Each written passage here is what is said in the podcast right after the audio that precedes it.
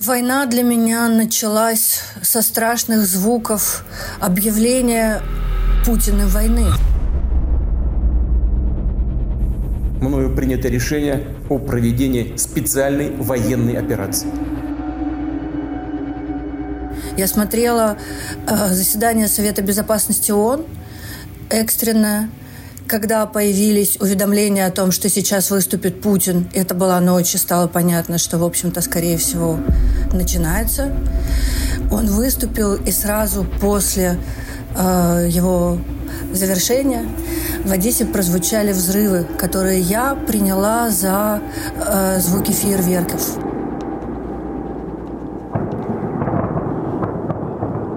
Я подумала, что это ждуны празднуют. Ждуны – это люди, которые э, поддерживают оккупантов, но выяснилось, что это взрывы, что их слышали по всему городу. И это были первая, первая бомбежка города.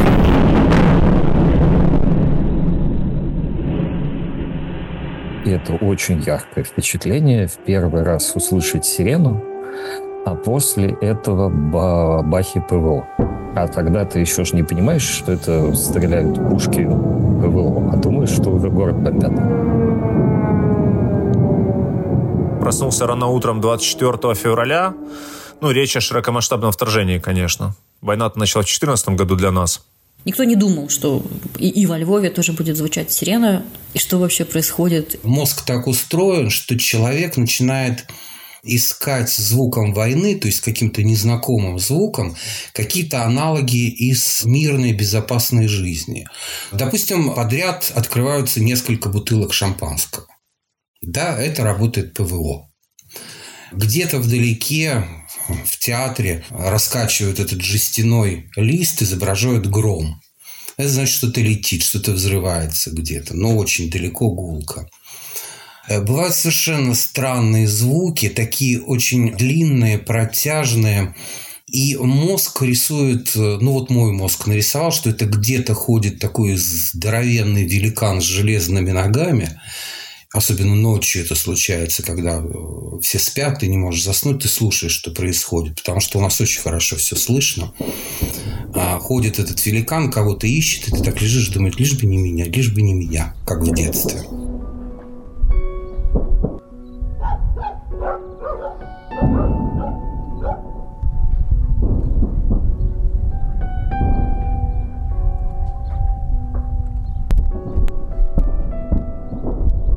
Звуки сообщений прилетающих, звуки тогда только вводились, только экспериментировали с разными системами оповещения. Ты все это себе ставишь, у тебя все начинает пищать, кричать, орать, тревога. И первым делом, что делает, ты не прячешься, а бежишь в окно посмотреть. И не просто тебе это интересно, ты хочешь понять, куда летит. 24 утром проснулась в 5 утра от того, что у меня телефон хоть и на беззвучном режиме был, но он вибрировал бесконечно, потому что приходили сообщения друзей, новостные о том, что началась война. Больше в первые дни мы, конечно, смотрели войну по телевизору, и звуков таких обстрелов мы не слышали. Но потом э, с каждым днем война приближалась все ближе и ближе. Мы уже слышали не только звуки, а и визуально видели да, дым, огонь, там, воспламенение в отдаленных районах города. Еще тогда нам казалось, что война пройдет по околицам, и скоро придут наши. И как в 2015 году освободят Мариуполь, и скоро все это закончится – У меня на старой квартире, например, буквально там на соседнем доме и, и в нашу сторону направленные динамики, и она орала всегда очень громко. Ну и сейчас орет. Ты просыпаешься там в 5, э, там, в 6 утра от сирены, собственно, которая у тебя из окном орет, из телефона орет, в общем, везде, из каждой утюга. И когда ты видишь, что это как бы тушки, что будет обстрел, понятно уже, что будет обстрел, сразу понятно, во сколько примерно они там будут э, в нашем воздушном пространстве, во сколько примерно ракеты долетят там. И, соответственно, ну, там, если они летят в нашу сторону, то уже понятно. Если их там, не знаю, 7 бортов, там 10 бортов, 12 бортов, и они все летят к границам, то понятно, наверное, зачем они летят. Иногда бывает, знаешь, что они там с вечера вылетели, и ты уже там 23 часа ты видишь, что они вылетели, что они летят, и, соответственно, у тебя там типа 3 часа ночи, скорее всего, тревога, типа в 4 часа ночи ракеты. Спокойной ночи, ребята. Попробуйте поспать пока.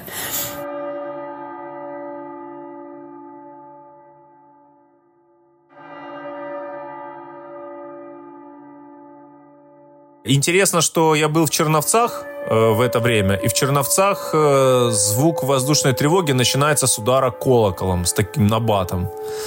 Такой немножко церковный.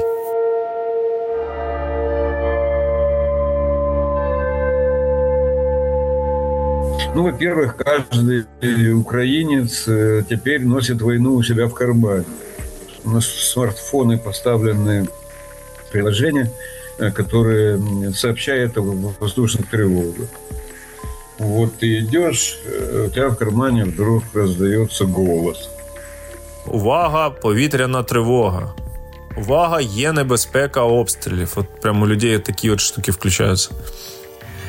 Ой, я поставила себе тревогу с голосом э, человека, который играл в э, «Звездных войнах». Я не знаю его имени, но он всегда говорил «May the force be with you». Поэтому не могу сказать, что звук тревоги меня как-то расстраивает. Он меня очень злит. Например, ты находишься в каком-нибудь супермаркете, например, играет музыка в супермаркете, и ты не знаешь, что там где-то звучит воздушная тревога, но у всех людей вокруг начинают срабатывать такое треньканье по телефону. Ты по этому треньканью понимаешь, поскольку оно срабатывает у всех там покупателей вокруг тебя, то, что, скорее всего, это, да, начало воздушной тревоги. И вот это вот еще один такой типичный звук.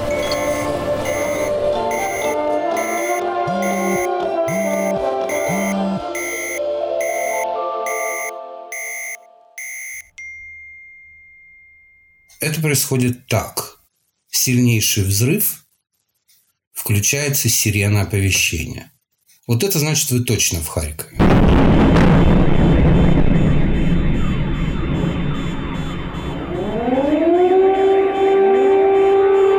Потому что ракета из Белгородской области летит в течение одной минуты. И никакая система оповещения не может включиться. То есть она включается уже по факту, когда э, произошел взрыв, когда ракета куда-то попала. Ну вот, например, я работаю на телевидении, понятно, что у нас есть э, журналистские группы, которые ездят в командировки в различные регионы Украины, и вот люди могут приехать, ты с ними общаешься, и вот у них тренькают эти телефоны, и такой, ого, воздушная тревога. А потом видишь, а у всех остальных не тренькают. Они такие, ой, извини, мы там ездили в Одессу, у нас на Одесский регион стоит. В какой-то момент я обратила внимание, темнота, знаешь, э, за окном ничего не видно, орет сирены и собаки подвивают.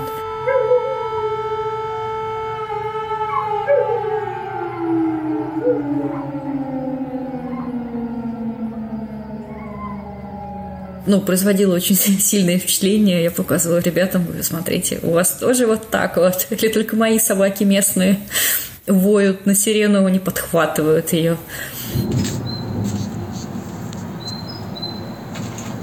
Буквально сегодня утром, вот я тоже, когда был обстрел, ночью вышел, ну не ночью уже был рассвет, где-то часов около шести, начало седьмого, вот э, были подняты все калки, вороны, да, вот э, все вот это летающее, оно кружило сетки э, из черных, из темных птиц на фоне сереющего рассветного неба, да, это, это было вот прямо сегодня.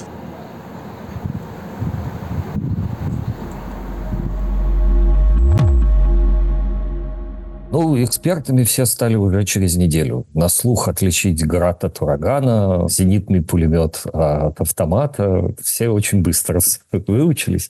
Я не очень уверен в качестве этой экспертизы, потому что же редко видишь непосредственно, ну, условно, до 24 февраля все были ковид-сомелье и отлично разбирались в оттенках и букетах э, вакцин от ковида.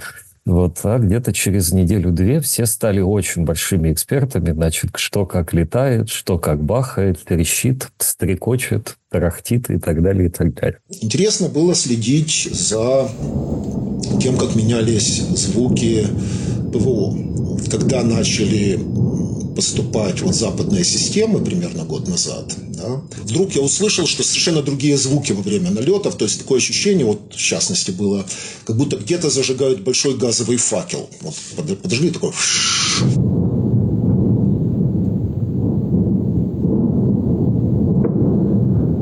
Ну, потом я понял, что это ракеты взлетают, ракеты ПВО, но какие-то новые ракеты, вот их до этого не было.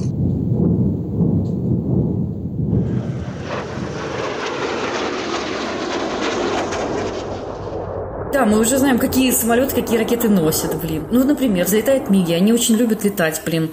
МиГ – носитель баллистических э, ракет. Это значит, что как бы, вот он взлетел, и он в любой момент может ее фигакнуть, и она летит там 3-5 минут до Украины. Соответственно, по всей Украине объявляется тревога, пока он не сядет, потому что как бы угроза есть. Обычно он не стреляет. Обычно он типа тренировочный полет, еще они любят это до заправщика, то есть это типа там три часа тревога, они там тренируют заправку в воздухе, вот это все. И вероятность того, что будут пуски, она не такая большая. То есть на тревоги по мигам обычно никто не реагирует. Но это не значит, что их не может быть. Ну, в смысле, не может быть пусков. Вот звуки дронов. Вот такое жужжание дронов. Но вот ударные дроны, они звучат не так, как вот эти вот стандартные квадрокоптеры, такие жужжалочки, да, вот квадрокоптеры, они как мухи звучат, а вот тот же шахет иранский, который якобы там герань, или как там россияне его называют, вот он звучит так очень неприятно, как, как такой вот комар-переросток. Это очень мерзкий звук. Мало того, что страшно, потому что если ты его слышишь, то он вполне может лететь тебе в окно. У меня была история, когда шакет вокруг тебя летает. Это очень страшно. Ну, то есть страшно и неприятно, и очень противно. Да, звуки шахедов, их не зря называют мопедами. Действительно похоже.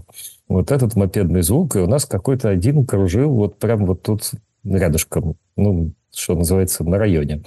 И у нас получился какой-то какой итальянский праздник. Народ повыскакивал на балконы, напротив полицейская часть, оттуда повыскакивали полицейские с автоматами, и люди кричат, вот туда полетел, туда. Полицейские были готовы бить по нему из автоматов. Народ болел. Его сбили, но он не над нами, где-то подальше. В Киеве тоже очень страшные звуки. Я ездил этой осенью в Киев, и там был тоже массированный одновременно в Харькове и в э, Киеве ракетный обстрел. Я до этого думал, что, может быть, киевлянам живется как-то попроще, чем нам. Нет, ничего подобного. Там точно так же страшно, особенно на левом берегу. Даже еще страшнее, потому что этих звуков я не слышал, я их не знаю. Когда ракета шелестит над тобой, мне потом знакомая пишет, слушай, говорит, я думала, что это что-то по канализации бежит. Я говорю, говорю, нет, дорогая, она пролетела надо мной, и у меня зазвенели стаканы на столе. А звук ракеты, у него странный регистр, он с одной стороны и низкий, а с другой стороны там есть какие-то высокие тона. Вот. Ну, это, наверное, шипение, свист какой-то дополнительный к низкому. Ну, он, конечно, просто страшный. Он э, быстрый, но тут действительно, ты вот, ты вот представляешь, если сейчас вот рядом с тобой, даже не то, что в твой дом, а рядом с тобой разорвется ракета, ну, можно вполне не выжить.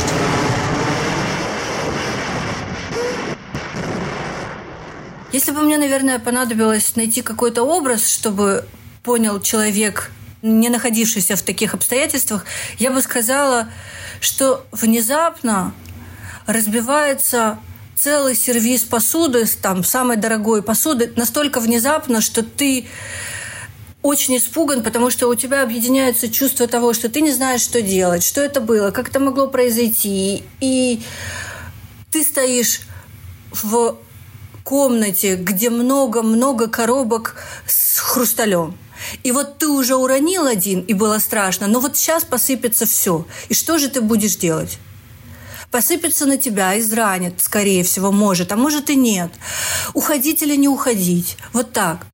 Ты чувствуешь вибрации стены, ты чувствуешь звуки отстрелов, и ты понимаешь, что россияне могут стрелять в ответ. Ну и потом звуки становились все страшнее и страшнее потому что на улицах появились танки, наши украинские, российские танки, они вели перестрелку между собой. Это уже были не только звуки, а дрожащая там земля. Мы, если там оказывались в это время на улице, мы просто прижимались к домам. Ну, это, это правда очень страшно, что тут уже действуешь как-то не мыслями, а какими-то инстинктами. Звуки летящих самолетов, это тоже было очень страшно, потому что мы никогда не понимали, куда будет запущена ракета, полетит ли она в наш дом или в какой-то другой район. И это был вроде бы не такой громкий звук, но очень страшный, потому что мы понимали, что это, вот, это, это удар смертоносный.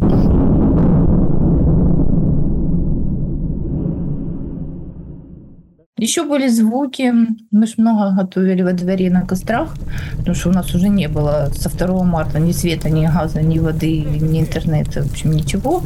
Вот. И когда мы все вышли готовить на кострах, то тоже звуки каких-то минометных обстрелов, да, и мы уже там примерно по звуку научились отличать, что это летит, в какую сторону, к нам, не к нам, бежать в подъезд или можно оставаться. Вот.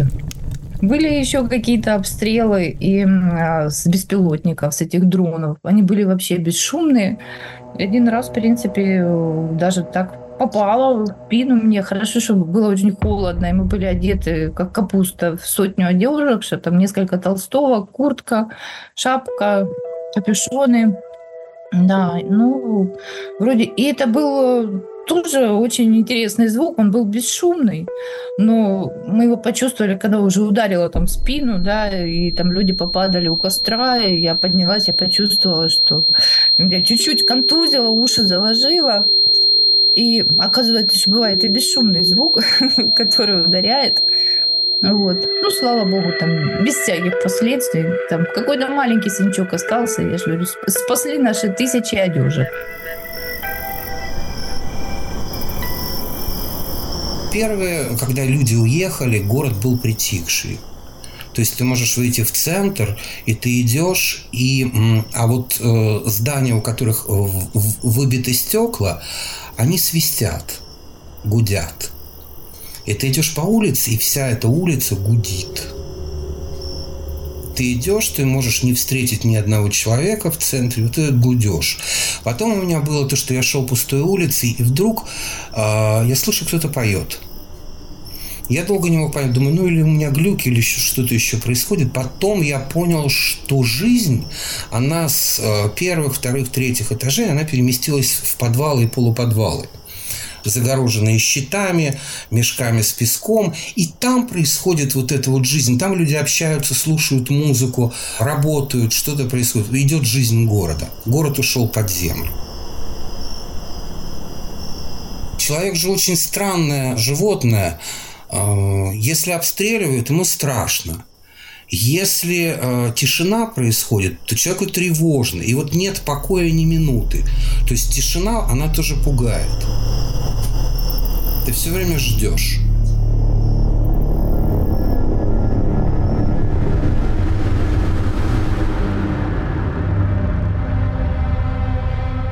Меня поразила совершенно тишина в принципе. Никогда не было такой тишины в э, Киеве. Ну, потому что тогда еще действовали достаточно жестко правила негласные, я бы сказала, про светомаскировку. Рекомендовали не включать э, свет, громкие звуки и все такое. Меня поразила абсолютно тишина, конечно. Прям, прям очень тихо было. Ну, и до сих пор я могу сказать, что особенно ночью, ну, комендантский же час, комендантский час, и очень тихо. В центре города, ну, просто тихая тишина. Слышно, как снег идет, как в селе. Театральная такая тишина, то есть город вроде бы стоит, но он как-то немножко декорация. Не хватает чего-то сильно звуки тишины в квартирах, да, в которой обычно работает куча всякой техники, да, и у тебя и телефон звонит, и все такое. А здесь была абсолютная тишина, и ничего не работало, да, никакой связи нет. Ну, бывает тихо, когда во время там какой-то праздник все разъехались на дачу на море. Но все равно там деревья шуршат, где-то там детки играют далеко, кто-то что-то разгружает, кто-то какие-то машины. Тут нет. Тишина и шуршание шагов людей, и громко никто не разговаривает.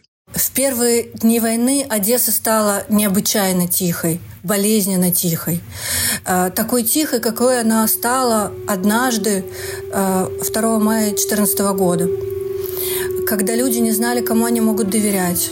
Когда люди не знали, те слова, которые они скажут, будут использованы против них или нет. Я помню ситуацию, когда я шла э, по городу, и мне позвонила подруга из Нью-Йорка и стала спрашивать, что происходит. А я стала ей рассказывать. И вдруг внезапно на светофоре я поняла, что человек, который тоже ждет зеленый свет, смотрит на меня как-то подозрительно.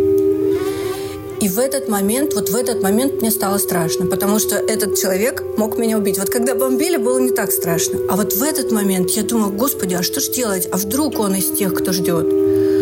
И что же сейчас со мной будет? Я метр пятьдесят, если что. В нашем дачном кооперативе из тех, кто тут зимовал, мужчин, э, образовалась такая вот ну, такой отряд, что ли, самообороны на дежуре. Передавали светошумовую гранату по, по смене одна, одну. Больше ничего не было. Я сидел на этой горке рядом с нашим домом ночью и вспоминал школьный курс физики, потому что гаубицы били из трех точек. Днем их не видно, этих выстрелов, только слышно. А ночью видно эта вспышка от раскаленных газов, которые вылетают из ствола. Беззвучную, потому что свет же долетает сразу. А звук, вот тут ты начинаешь считать. Раз, два, три. Потом вспоминаешь, какая скорость звука. Ну, где-то 350 метров в секунду. Из школьного курса физики вспомнил эту цифру. Потом умножаешь отсчитанные секунды на эти 350 метров в секунду, получаешь расстояние. У меня получалось точно. До Белогородки 8 километров. До Стоянки по прямой 10. Сейчас, например, у нас зима, но в этот раз удается там ПВО прикрывать систему инфраструктуры, да, там электростанции и так далее, поэтому вот эту зиму мы со светом, в отличие от прошлой. А вот прошлое, это было время, когда очень сильно обстреливали подстанции, линии электропередачи, и прямо вот отключали свет везде по всей Украине. Потом все обзавелись генераторами. Ты даже днем можешь не заметить, что отключили свет, потому что ну, там, тебе не нужен свет. Но тут же все заполняется звуком, таким тарахтением генераторов. Каждый магазин, каждая кофейня, каждый, я не знаю, там стоматологический кабинет, аптека – офисы, все вот вытаскивают на улицу тяжелые огромные генераторы, они там либо уже заправлены соляркой, либо их заправляют соляркой, и вот они начинают пыхтеть и трещать. И вот все абсолютно, э, весь район вот полностью со звуком этих генераторов.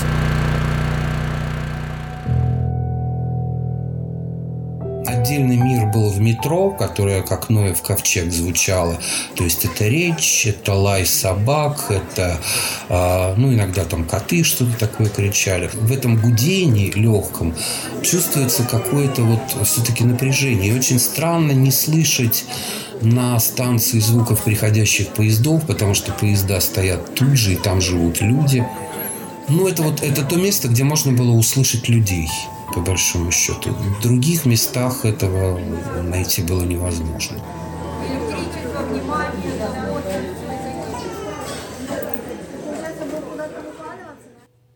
Вот Киев обстреливают, ты можешь там идти мимо дома, и упала там ракета или дрон во двор, и он выбивает стекла в нескольких домах от удара, от взрывной волны или от взрыва.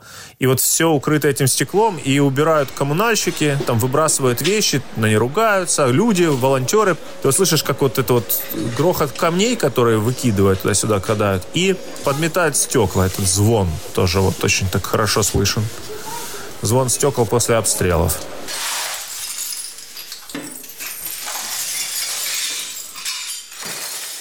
Для меня главным звуком, символом войны, наверное, является взрыв, а вторым главным символом звук плачущих женщин.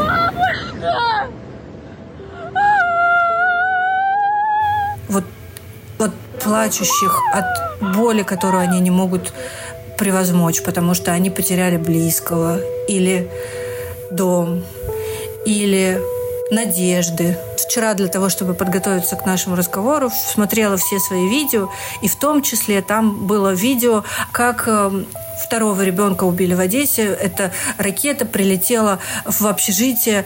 И женщина начинает рассказывать про погибшего мальчика, как он переживал про то, что он не сдал там что-то, учительница. Она говорит, а сестру его ранило. А она должна была замуж выходить. И эта чужая им женщина, соседка, вдруг, знаешь, начинает издавать такие звуки, которые ни одна психика, тем более поврежденная, как у нас сейчас, не может выдержать.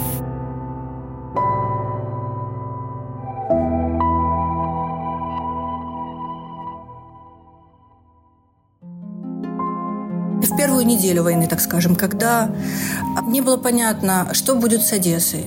Планируется наступление, городская власть спряталась, люди в растерянности. Какая-то часть людей. Но другая часть людей, по совпадению, мои друзья, настоящая элита города. Писатели, поэты, артисты оперного театра, балетные и оперные вышли на берег э, моря собирать песок в мешки. И часть людей собирала, а часть поддерживала их. И там было очень много звука, там было пение, потому что это были оперные. И оно, знаешь, как будто бы разрушило вот это вот э, заклинание. И страха не стало, не стало страха. Ой, было совершенно потрясающе, когда я в марте услышал котов. То есть война войной, а март по расписанию. Там какая-то драка, какие-то там мявканье. Ну, в общем, это было чудесно. Я тоже подумал, ну, вот надо же, перезимовали. Когда что-то вот в самые первые напряженные месяцы прорывалось из мирной жизни, это ощущалось как радость как огромная радость. Трамвайчик, э, мусорная машина, коты. Когда я услышал спустя, э, ну уже не помню, месяц-два гул лифта, я так обрадовался, я сделал специально селфи в лифте, чего никогда в жизни не делал, чтобы показать, люди, я ездил в лифте. Вы представляете? пропорция черного юмора изменилась, скажем так. Его очень много. Теперь мы часто шутим про смерть, про то, где нас хоронить, что делать с нашими останками. Во всяком случае, так делаю я и мои друзья. Ощущается как что-то, что облегчает вот это напряжение облегчение приходит и через обсценную лексику. Я не говорю, что я говорю все слова матом, но вот крепкое словцо, которое звучало в моей речи и раньше, сейчас заняло свое прям достойное коронное место. Еще очень примечательно было в первые э, недели это когда мы первый раз услышали, как вывозят из дворов мусор, то есть как работает мусорная машина. И это такой праздничный звук был вы себе просто не представляете. То есть нас не бросили, нас не забыли. Из города вывозится мусор. Вообще наши коммунальщики там какие-то совершенные чудеса совершали, за что им огромное спасибо. Но вот, вот такое. Как ни странно, с транспортом там метро стало бомбоубежищем, недолгое время не ходило, часть станций вообще позакрывали такси отрубилось месяца на два, на три, точно не помню, но надолго. Ну, в общем, перемещаться по городу было нелегко. Как ни странно, ходил трамвай. Темно, комендантский час, никого на улице нет, машины не ездят, но слышно, как возвращается себе на базу трамвай. И это был какой-то очень мирный и приятный звук.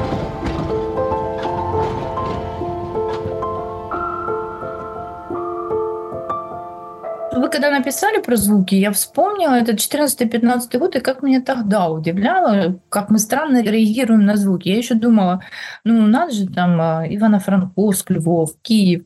Люди совершенно спокойно реагируют на эти звуки, на которые ты уже реагируешь как-то неадекватно поменялось отношение вот лично у меня к каким-то совершенно бытовым, но громким звукам.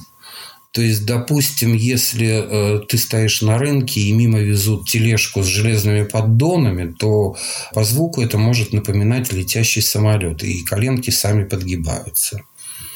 Были какие-то там смешные у моих знакомых истории относительно того, что там спустя какое-то время они подключили стиралку, и она так гудела, что перепугала всех соседей. Даже упавшая ночью в темноте ложка, она сразу же моментально будила весь дом – и э, воспринималось как что-то пугающее. Гроза очень тяжело проходит у нас. Гром, когда гремит. Прям точно гром, а точно ничего нет. Точно. Что-то гремит-то. Как-то очень громко. Мы говорили тоже там между собой, что вообще не понимаем, как раньше могли нравиться там салюты и фейерверки. Сейчас это кажется какой-то прям, ну, совсем какой-то дикостью, я бы так сказала. Я помню, мы говорили о том, что их вообще нужно везде запретить, вообще везде, вообще.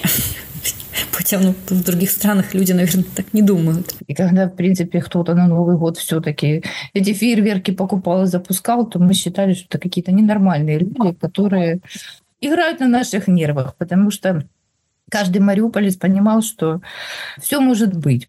Новый год я провела в Нью-Йорке, и здесь фейерверки запрещены, но все, в общем, плевать хотели на этот запрет, и я пряталась под кроватью, скажу честно.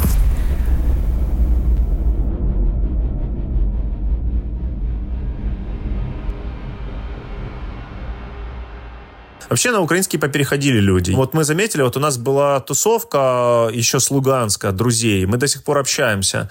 Мы играли вместе в «Что, где, когда» командой. Мы вот каждый день там просто какие-то дурацкие темы обсуждаем, просто вот в режиме там чаты, вот, там попереходили все на украинский, просто друг с другом. Хотя мы даже можем где-то встретиться, там выпивать и там на русский перейти. Но в Телеграме с друг с другом мы общаемся на украинский. Причем это никто ни на, никого не давил. Просто ну, стало так принято, понимаешь? Я с детства люблю Булата Акуджава. Я люблю слушать его песни. Мне как-то всегда становилось легче, когда их слышал. И тут я на флешке его отыскал, и только от первых же звуков я вдруг почувствовал, что я не могу этого слушать. Я не могу слышать этого языка. Ну, не могу, физически не могу, выворачивает. Вообще изменилась топонимика, изменилось название многих улиц и так далее. Вот. Но это остается на бумаге. А вот станции метро, которые изменились, названия, вот э, тут едешь, э, привычно едешь, знакомые названия ложатся на готовый паттерн, то есть э, и мозг его пропускает, то есть мы это знаем, мы это знаем, потом бабах, новое название, там, скажем, у нас была станция метро Дружбы народов, бульвар Дружбы народов, вот, э, название изменили, дали ему историческое название, местность исторически называлась Зверинец. Вот, и вот проезжаешь, и на новое название, да, реагирует сознание, что вот, дескать, другая история у нас тут началась на этой станции метро. Для меня Мариуполь звучит каким-то стоном сейчас, честно говоря. Я, я думаю, что он ждет нас, ждет возвращения Украины. И это такая мольба о помощи, которую мы слышим постоянно. И, конечно, очень хотели бы вернуться, залечить все эти раны, отстроить его, сделать красивым. Может быть, еще в чем-то лучше, чем был. Мы уже думаем, мы уже знаем как, знаем как, в каком направлении что делать. Осталось только одно – освободить, деоккупировать наш город от русских захватчиков,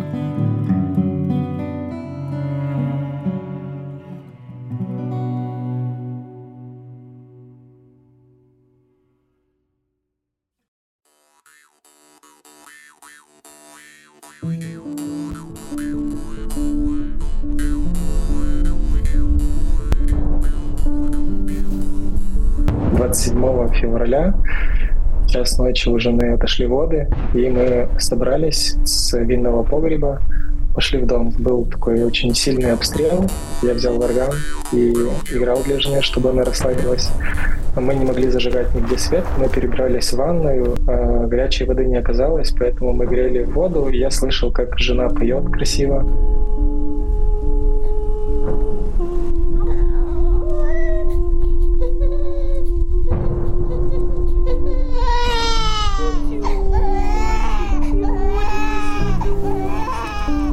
Просто пела звуки, звуки красивые. А потом уже поделилась, что из-за того, что все вокруг взрывалось, она просто представляла, что Зевс сбрасывает молнии и радуется то, что у нас рождается сын.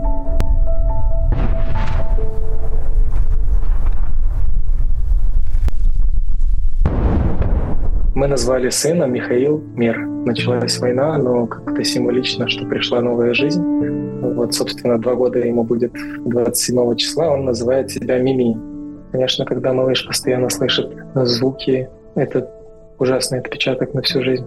Когда слышит, он говорит «бум». Папа, мама, бум. Я бы никогда не мог представить, что мой ребенок, который придет в мир, будет иметь статус ребенка войны.